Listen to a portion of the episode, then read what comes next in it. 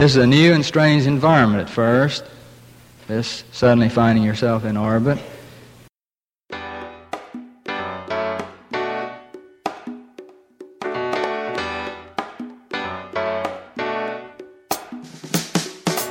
Moin Moin und herzlich willkommen zurück bei Rocket Engineers, dem Karriere-Podcast für Ingenieurinnen und Ingenieure. Hier gibt's Tipps, Tricks und Hacks von erfolgreichen Ingenieurinnen und Ingenieuren, um deiner Karriere neuen Schub zu verleihen. Wenn du keine Folge mehr verpassen willst und auch etwas mehr über die Hintergründe von Rocket Engineers erfahren willst, dann folg uns einfach auf LinkedIn. Den Link findest du natürlich in den Show Notes. Jetzt geht's los mit einem spannenden neuen Interview. Viel Spaß! Heute haben wir einen ganz spannenden Gast bei Rocket Engineers. Er hat erst seine Ausbildung gemacht, hat dann seinen eigenen Betrieb geleitet, hat dann aber doch nochmal studiert, hat dann in einem Großkonzern gearbeitet, hat bei einem Mittelständler gearbeitet in Führungspositionen und ist jetzt schlussendlich selbstständig mit seinem eigenen Ingenieurbüro und ist Experte für das Thema Maschinensicherheit. Ich bin froh, dass er hier ist. Herzlich willkommen bei Rocket Engineers, Dirk Leitsch. Ja, hi Dirk. Schön, dass du hier beim Rocket Engineers Podcast dabei bist. Ja, schön, dass ich dabei sein kann. Ich freue mich. Dirk, nimm uns doch mal mit auf eine kurze Reise durch deinen Werdegang und beschreib mal, was du bisher so gemacht hast, wo du warst, was du studiert hast und was du jetzt aktuell machst. Okay, also kurz zu meinem Werdegang. Ähm, ich bin aktuell 38 Jahre alt, also der wird ein kleines bisschen länger, aber ähm, unnötige Sachen lasse ich aus. Also ich habe ähm, gestartet mit einer Ausbildung zum Elektroinstallateur das heißt, die Leute, die da irgendwo die Schalter und Steckdosen in Wohnungen installieren, aber auch ähm, in Industrieumgebungen war ich viel unterwegs und habe dort ja irgendwelche Maschinen umgebaut oder verdrahtet. Ähm, in der Ausbildung habe ich schon sehr früh Verantwortung übernommen. Ich denke, das kam auch irgendwo durch die Erziehung und weil meine Eltern damals selbstständig waren. Ähm, da habe ich dann relativ schnell Verantwortung in diesem Betrieb übernommen und hatte meine eigenen kleinen Baustellen und ich sage jetzt mal einfach kleine Projekte, die ich dort als Elektriker selber durchführen konnte und hatte dann auch Azubis bekommen am Ende der Ausbildung und in der Gesellenzeit, ja, die ich dann, sage ich mal, auf meinen Baustellen koordiniert habe und Leiharbeiter. So bin ich eigentlich in die erste äh, Führungsverantwortung rein diese Selbstständigkeit in diesem Bereich, die ging dann so weit, dass ich mir gedacht habe, okay, ähm, mein Chef schreibt eigentlich nur noch die Rechnung gefühlt, da könnte ich doch auch einen eigenen Betrieb gründen. Und ähm, im Elektrohandwerk gibt's den Meisterzwang, also habe ich erstmal den Elektromeister in einer einjährigen Weiterbildung gemacht und dann meinen eigenen Betrieb mit 24 Jahren gegründet. Den Handwerksbetrieb hatte ich auch eine ganze Zeit. Ähm, am Anfang war es schwieriger geworden, dann lief das Geschäft irgendwann und ich hatte immer mehr Industrieprojekte bei Industriekunden und da waren häufig ähm, Themen, wo ich an meine Grenzen gekommen bin mit meinem Fachwissen. Ich hatte sehr häufig mit Ingenieuren zu tun und da ist dann irgendwann der Gedanke entstanden, auch so wäre eigentlich gar nicht schlecht, wenn ich auch Ingenieur wäre. ähm, da der Betrieb damals schon so gut lief, ähm, habe ich mir überlegt, dass ein Vollzeitstudium eigentlich schlecht wäre, weil dann müsste ich den Betrieb aufgeben. Und so bin ich dann auf die Idee gekommen, ähm, ein Fernstudium zu machen. Und habe mich damals in der äh, Privat-FH Darmstadt ähm, eingeschrieben. Die Wilhelm Büchner Hochschule heißt die heute. Und habe dort angefangen, neben meinem Betrieb abends ähm, Elektrotechnik zu studieren. Das hat auch ähm, sehr gut funktioniert. Also ich hätte nicht gedacht, dass ich das so gut hinbekomme. Und ich habe dann mit einem sehr guten äh, Notendurchschnitt auf das Ende des Studiums zugesteuert und dann kam dann bei mir so eine äh, schwierige Phase, so nach dem Motto, ähm, was mache ich denn jetzt eigentlich, wenn ich Ingenieur bin? Behalte ich den Handwerksbetrieb? Kann ich den umbauen zu einem Ingenieurbüro? Und ähm, der Fehler, den ich am Anfang gemacht hatte, ich habe auf sehr viel Privatkunden gesetzt. Und ja, das war halt ist mir dann klar geworden, ich kann den Betrieb jetzt nicht umstellen plötzlich zu einem Ingenieurbüro. Was wollen die Privatkunden mit einem Ingenieur und Industriekunden hatte ich zu wenige. Ähm, da ich nach dieser Meisterausbildung und während dem Studium teilweise als Dozent unterrichtet hatte an verschiedenen Bildungseinrichtungen in der Meisterausbildung, hatte ich irgendwann, ähm, wo ich für meine Abschlussarbeit Bücher holen wollte in der Bibliothek, einen ehemaligen Meisterschüler getroffen Und der hat mir dann einfach empfohlen, ich soll mich doch mal bei der Cablos SAG bewerben. Das ist ein, damals war es noch ein DAX-Unternehmen, also Bergbauunternehmen, größter Salzhersteller der Welt. Und ja, gesagt, getan. Ich habe eine Bewerbung hingeschickt, Vorstellungsgespräch gehabt und ähm, die haben mir dann eine Stelle als Projektingenieur angeboten bei der Cablos SAG. Den Betrieb wollte ich eigentlich verkaufen, das hat nicht so richtig geklappt. Ähm, dann habe ich die Kunden einem befreundeten Unternehmen übergeben und habe dann als Projektingenieur bei der Cablos SAG gestartet. Ähm, während der Zeit habe ich einiges an Berufserfahrung gesammelt und dieser Wunsch nach der Führungsaufgabe ähm, war dann so stark gewesen, dass ich mich dann weiterhin umgeschaut habe, was ich noch irgendwo erreichen könnte und habe dann ein Angebot bekommen, bei einem Mittelständler als Abteilungsleiter zu starten. Und dort habe ich dann eine Abteilung der Elektrotechnik übernommen. Das lief auch sehr gut. Als nächstes habe ich dort eine zweite Abteilung übernommen, die Abteilung der Automatisierungstechnik und habe dann noch ein Team für das Thema Maschinensicherheit und Sicherheitstechnik aufgebaut aus diesen Personen dieser zwei Abteilungen. Und wo es am besten lief, da ähm, kam dann irgendwann der Bruch mit der Geschäftsleitung. Also das ist ein Konflikt entstanden, der nicht mehr zu lösen war.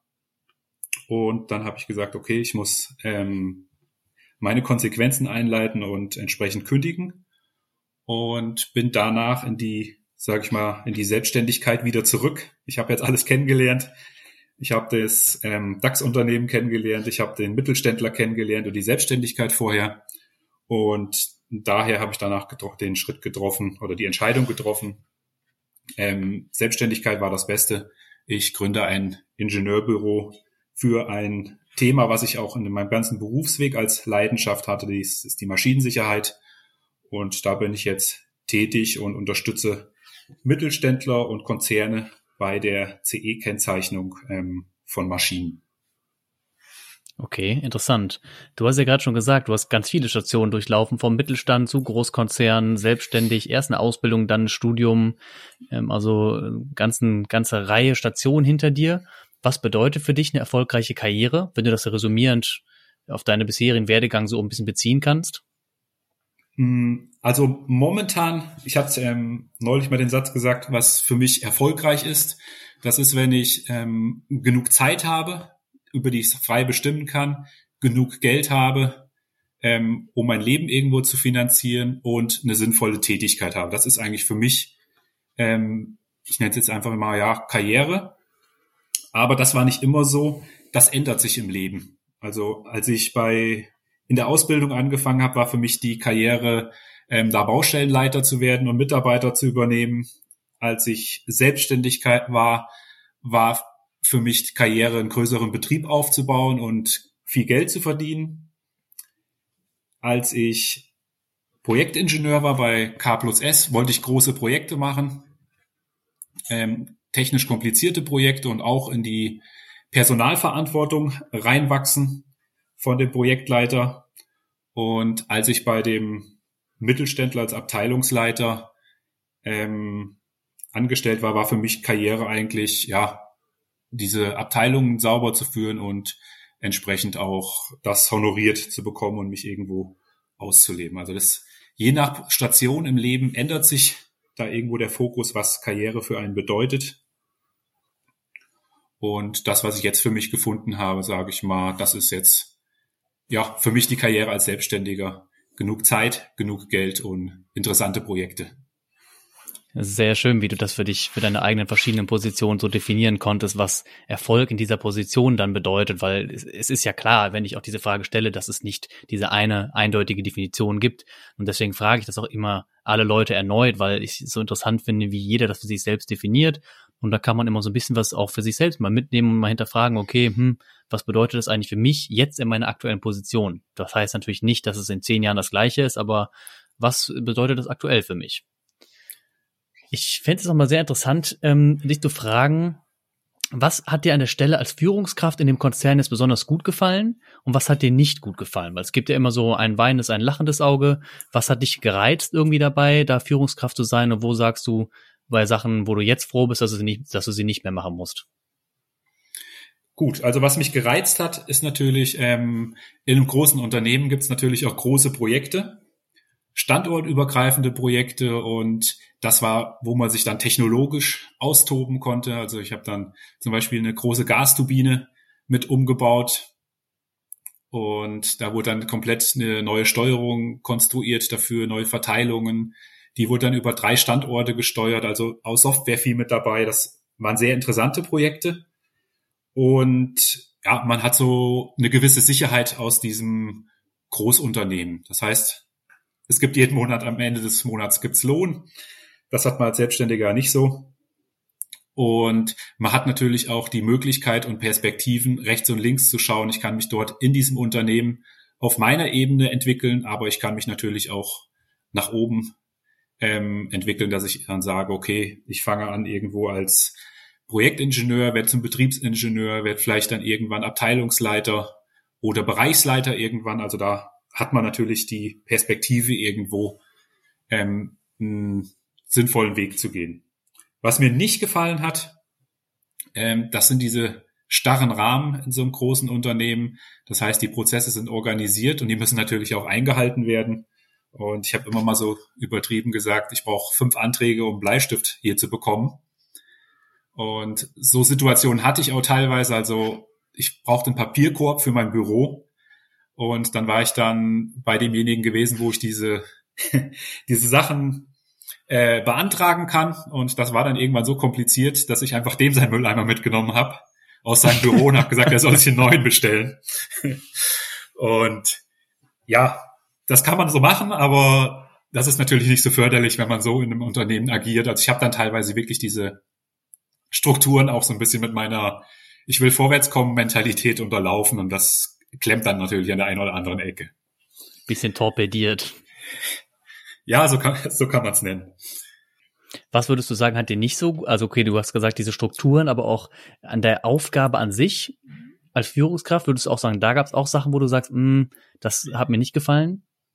Ähm, also wo man natürlich deutlich den Unterschied merkt ähm, von einem großen Unternehmen, so, weil, so wie ich das zumindest jetzt kennengelernt habe, ich muss nicht für alle gelten, es ist schon ein Unterschied, ob ich jetzt in einem großen Fangnetz mit vielen Mitarbeitern hänge da ist die Chance sehr hoch, dass man auch den einen oder anderen Mitarbeiter hat, der sich da drin ausruht. Wie zu einem mittelständischen Unternehmen, da fällt es auf, wenn einer, sage ich mal, morgens hingeht und plant seinen Tag durch, dass er sagt, ich trinke heute drei Kaffee und das war's. Also das hat man natürlich dann oft, ähm, dass man dann auch den einen oder anderen in diesen größeren Projekten drin hat, der nicht so wirklich mitarbeiten möchte und keine Lust hat, auf gut Deutsch gesagt. Ganz kurze Unterbrechung, du hast es eben mitbekommen, Dirk hat einmal das Unternehmen gewechselt, um einen Karrieresprung zu machen. Wenn auch du nach einem neuen Unternehmen suchst oder gerade mit dem Studium fertig bist und jetzt den Berufseinstieg machen möchtest, dann schau doch mal bei Get in Engineering vorbei. Das ist ein Karriereportal speziell für Ingenieure, wo es jede Menge Stellenangebote gibt, aber auch viele andere Informationen rund um den Berufseinstieg im Ingenieurwesen. Link findest du natürlich in den Show Notes. Und jetzt geht's weiter. Viel Spaß mit dem Interview mit Dirk Leitsch. Okay, ja, kann ich nachvollziehen. Wie ist es denn eigentlich zu dieser Position als Abteilungsleiter gekommen? Weil du warst ja in einem anderen Unternehmen tätig und bist dann gewechselt, hast dann da eine, eine höhere, in Anführungsstrichen höhere Position ähm, genommen. Hast du dich darauf aktiv beworben oder wie ist das funktioniert? Weil das ist ja eine ganz, ganz häufige Sache, dass man sich zum Beispiel wegbewirbt oder das Unternehmen wechselt, wenn man einen Karrieresprung machen möchte. War das bei dir auch so geplant oder ist das irgendwie anders zustande gekommen? Ähm, also das es liegt immer an so ein bisschen an ähm, Planung, einer grundsätzlichen Zielrichtung, was man vorhat, und dann gibt es immer noch Zufälle dazu. Also meine Planung war ganz konkret, ich wollte dort feste Personalverantwortung haben, nicht nur in Projekten, sondern Linienverantwortung und habe so diverse Pläne, was ich da mit meiner Karriere vorhabe. Das dauert natürlich in so einem Unternehmen, das weiß ich jetzt im Nachhinein auch. Ich hatte es aber eiliger gehabt in dieser Zeit, und wollte jetzt nicht abwarten, dass ich dann sage, okay, ich arbeite jetzt hier fünf Jahre als Projektleiter und dann kann ich vielleicht dann die nächste Stufe gehen und dann nochmal die nächste Stufe. Ich hatte da schon den Drang, dass das schneller gehen soll und habe das auch ähm, an meine Vorgesetzten oder an meinen Vorgesetzten relativ häufig kommuniziert, dass ich da mehr möchte. Und der hat mich dann immer wieder vertröstet und hat halt gesagt, ich muss ein paar Jahre abwarten. Und dann wurde ich über ein ja, Business-Netzwerk Sync ähm, immer mal von diversen Firmen angeschrieben oder Firmen von Headhuntern angeschrieben, ähm, die mir dann verschiedene Stellen offeriert hatten. Und da war dann auch entsprechend diese Abteilungsleiterstelle irgendwann mal dabei gewesen. Und dann bin ich da eigentlich relativ offen in dieses Gespräch reingegangen, habe gesagt, okay, du kannst dir das ja mal anhören, du kannst ja nichts verlieren. Und das hat sich dann doch so interessant für mich angehört, mit so viel Freiheiten, ähm, dass ich dann gesagt habe, okay, ich wechsle jetzt hier von dem großen Unternehmen in diesen Mittelständler. Warst du dir damals schon bewusst, dass das in dem Fall dann auch so eine Art Schritt von der Fachkraft zur Führungskraft war und dass sich dein Aufgabenportfolio dementsprechend auch stark ändern wird? Ähm, ja, dem war ich mir bewusst. Also ich habe mich da auch intensivst darauf vorbereitet, auf diese neue Position. Ähm, mit wie macht man das im Studium, wenn man irgendeine Aufgabe lösen hat? Man holt sich einen Berg voll Fachbücher, arbeitet die durch. Und ja, genau das Gleiche habe ich auch gemacht. Also ich habe mir einige Fachbücher über Führung äh, gekauft und habe die dann wirklich systematisch durchgearbeitet, habe mir auch einen konkreten Plan gemacht, ähm, wie ich dort agieren möchte in dieser neuen Position und welche Schritte ich als erstes gehen möchte und ja auch welche Fallen es irgendwo gibt, dass ich da Hat's geholfen? vorbereitet bin. Ja, ähm, das ist wie bei allem im Leben, wenn man seine Hausaufgaben gemacht hat vorher und ist gut vorbereitet, ähm, dann kann man viele, sage ich mal, Fallstricke irgendwo verhindern. Natürlich ist nicht alles planbar. Also letztendlich habe ich ja dann auch kündigen müssen in dieser Position, weil die Vorstellungen so weit auseinandergingen zwischen meinen und der Geschäftsleitung. Das was ist natürlich nicht planbar. Aber das Grundsätzliche, wie gehe ich mit Mitarbeitern um? wie plane ich meine Ressourcen als Abteilungsleiter, wie kommuniziere ich mit anderen Abteilungen, wen gibt es überhaupt als Kommunikationspartner, wen ich überhaupt beachten muss. Da kann man sich schon sehr gut darauf vorbereiten. Okay, super interessant. Ähm, du warst ja jetzt vorher hattest du dein eigenes quasi Unternehmen, würde ich jetzt mal sagen. Dann bist du in dein Angestelltenverhältnis gegangen und jetzt bist du wieder in deinem Ingenieurbüro quasi dein eigener Chef. Also du hast mal unternehmerisch denken müssen, dann eher aus der Angestelltenbrille und jetzt wieder unternehmerisch. Oder hast du es so gemacht, dass du auch während deiner Angestelltenposition schon immer unternehmerisch gedacht hast? Und mich würde es interessieren, ob dieses unternehmerische Denken deiner Ansicht nach in der Angestelltenkarriere vorteilhaft ist oder ob das eher zu Konflikten führt. Ähm, da kann ich wieder mit beides antworten. Es hat natürlich einen enormen Vorteil, dass wenn man ähm, unternehmerisch denkt, man versucht, irgendwelche Aufgabenstellungen so schnell wie möglich unter so wenig Ressourceneinsatz wie möglich zum Punkt zu bringen. Das heißt, irgendwo eine Lösung zu entwickeln. Und das hat mir natürlich unendlich als Projektingenieur geholfen. Also ich habe ein Projekt bekommen, habe das analysiert, was brauche ich dafür und habe das dann wirklich strukturiert abgearbeitet, aber immer mit dem Ziel hin, das Projekt so schnell wie möglich, kostengünstig, aber ordentlich abzuschließen. Und das ist natürlich dann auch von Vorgesetzten gerne gesehen, wenn man eine Aufgabe weitergibt, die dann eigenständig gelöst wird, ohne Rückfragen. Ähm, nachteilig ist natürlich, man hat's, ähm, man stellt sich nicht so gerne auf diese Strukturen ein in diesen Unternehmen. Das heißt, ähm, manche Formalismen werden dann, wenn man auf dem Weg zur Lösung ist, eher als hinderlich betrachtet, wie wenn wir jetzt unser Beispiel nehmen mit dem Papierkorb, den ich dem Kollegen da entwendet habe. Ähm, da war das äh, die Aufgabenstellung, ich brauche einen Papierkorb und die Lösung war, den Papierkorb damit zu nehmen. Ich hätte natürlich auch noch zwei Wochen warten können, bis meiner bestellt ist. Aber das führt natürlich dann irgendwo auch zu Konflikten, wenn man dieses ähm, zielbewusste und sage ich mal, ähm, ja, schnell Vorgehen hat. Und ja, auch so Frust, dieser, das macht ja auch nicht glücklich, ne? Genau, das frustriert natürlich. Es gibt Personen, die wissen, denken dann einfach, okay, das ist nicht schlimm, dann wird er jetzt bestellt, dann warte ich jetzt drei Wochen und in der Zeit schreibe ich auch keine Zettel voll mit irgendwelchen Informationen, weil ich kann die ja nicht wegwerfen, also warte ich jetzt erstmal drei Wochen. Aber da bin ich jetzt nicht der Typ für. Und da hatte ich natürlich den einen oder anderen Konflikt. Ähm, vielleicht liegt es auch an meinem Naturell durch dieses unternehmerisch Denken. Also kein Material irgendwo verbrauchen, was ähm, nicht unnötig verbraucht werden muss. Und ja, der die Geschäftsleitung hat irgendwann mal zu mir gesagt in dieser Abteilungsleiterposition, ähm, es ist nicht Ihr Unternehmen, Herr Leitsch. Das hat er daraufhin oh, gesagt, ja, okay. wo wir ähm, ja sinnlose Marathonbesprechungen geführt haben und Kunden Aufgaben zugesagt waren und in Betriebnahmetermine feststanden. Und ich dann gesagt habe, wir müssen jetzt das Projekt hier zum Abschluss bringen und können jetzt nicht hier tagelang darüber rumdiskutieren. Und dann hat er mir halt erklärt, dass das nicht mein Unternehmen ist und auch wenn wir jegliche Termine versäumen und irgendwelche Konventionalstrafen zahlen müssen, er will das jetzt hier diskutieren. Ah, und das sind okay. natürlich Konflikte, da muss man dann mit klarkommen. Ja, na, ja, kann ich verstehen, kannst du nichts machen.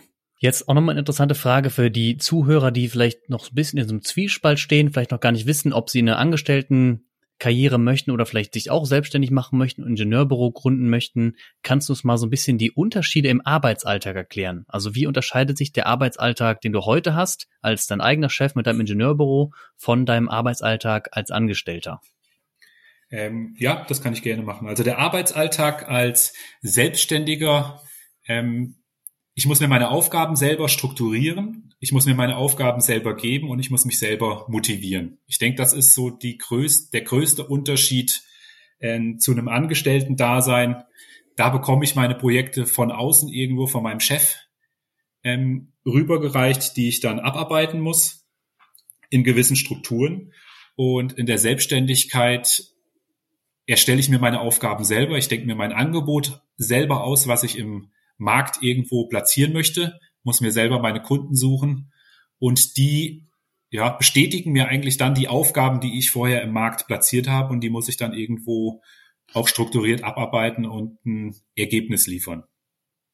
Und der ja, absolute Hauptunterschied ist, als Angestellter, ich arbeite, auch wenn ich kein Ergebnis liefere, bekomme ich am Ende des Monats meinen Lohn bekomme vielleicht keine Glückwünsche dafür, aber ich bekomme meinen Lohn.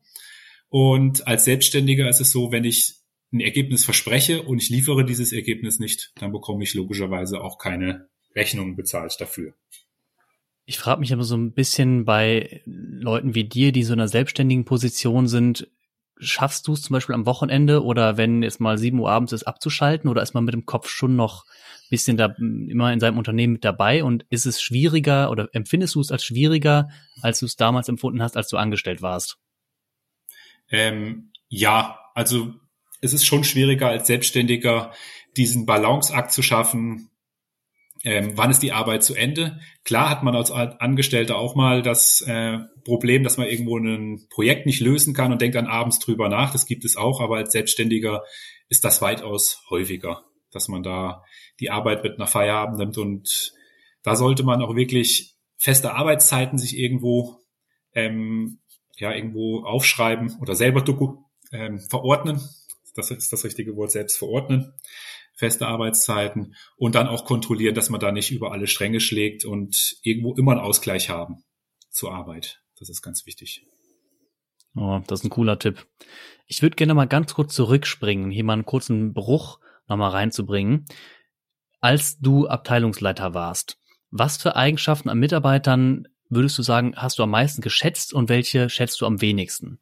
Ich finde, das ist immer eine sehr schöne Frage, weil man als Hörer aus dieser Frage sehr viel für sich selbst mit rausnehmen kann und es für dich in deiner Position, glaube ich, relativ einfach ist, so eine Frage zu beantworten. Mhm. Also, ich gehe jetzt mal auf diese ähm, Zeit ein, wo ich dort Abteilungsleiter war da war für mich das Wichtigste ähm, von einem Mitarbeiter, dass er Zusagen einhält. Also es gibt nichts Schlimmeres für einen Abteilungsleiter, dass wenn ich irgendwo eine Aufgabe delegiere an einen Mitarbeiter oder ihm die, diese Aufgabe anvertraue und der Mitarbeiter mir zusagt, er liefert äh, bis morgen um acht Uhr diese Aufgabe oder das Ergebnis ab und wartet bis zehn Minuten vor acht und ähm, ja, bringt dann, dann ein nicht fertiges oder nicht mal angefangenes Ergebnis zurück. Und das setzt einen natürlich dann extrem unter Druck als Abteilungsleiter. Und das ist eigentlich so ähm, der wichtigste Punkt, den ich einem Angestellten mitgeben kann. Man kann viel fordern von der Führungskraft, man kann seine Wünsche äußern, aber man muss natürlich auch seine Aufgaben erledigen, die zugesagt wurden. Und lieber nichts zusagen oder dann sagen, das dauert länger oder ich muss das erst prüfen, ob ich das abliefern kann, als irgendwas zuzusagen und dann denjenigen ja kein Ergebnis abzuliefern und dass er dann unnötig ja zwischen die die Fronten gerät, weil der Abteilungsleiter muss natürlich auch nach außen hin die Ergebnisse der Abteilung vertreten und wenn dann ein Ergebnis bei einem Kunden nicht pünktlich abgeliefert wird oder für einen Vorgesetzten oder eine andere Abteilung, dann fragt dann keiner den Abteilungsleiter, ob das der Mitarbeiter war, sondern dann hat der Abteilungsleiter in dem Moment nicht geliefert.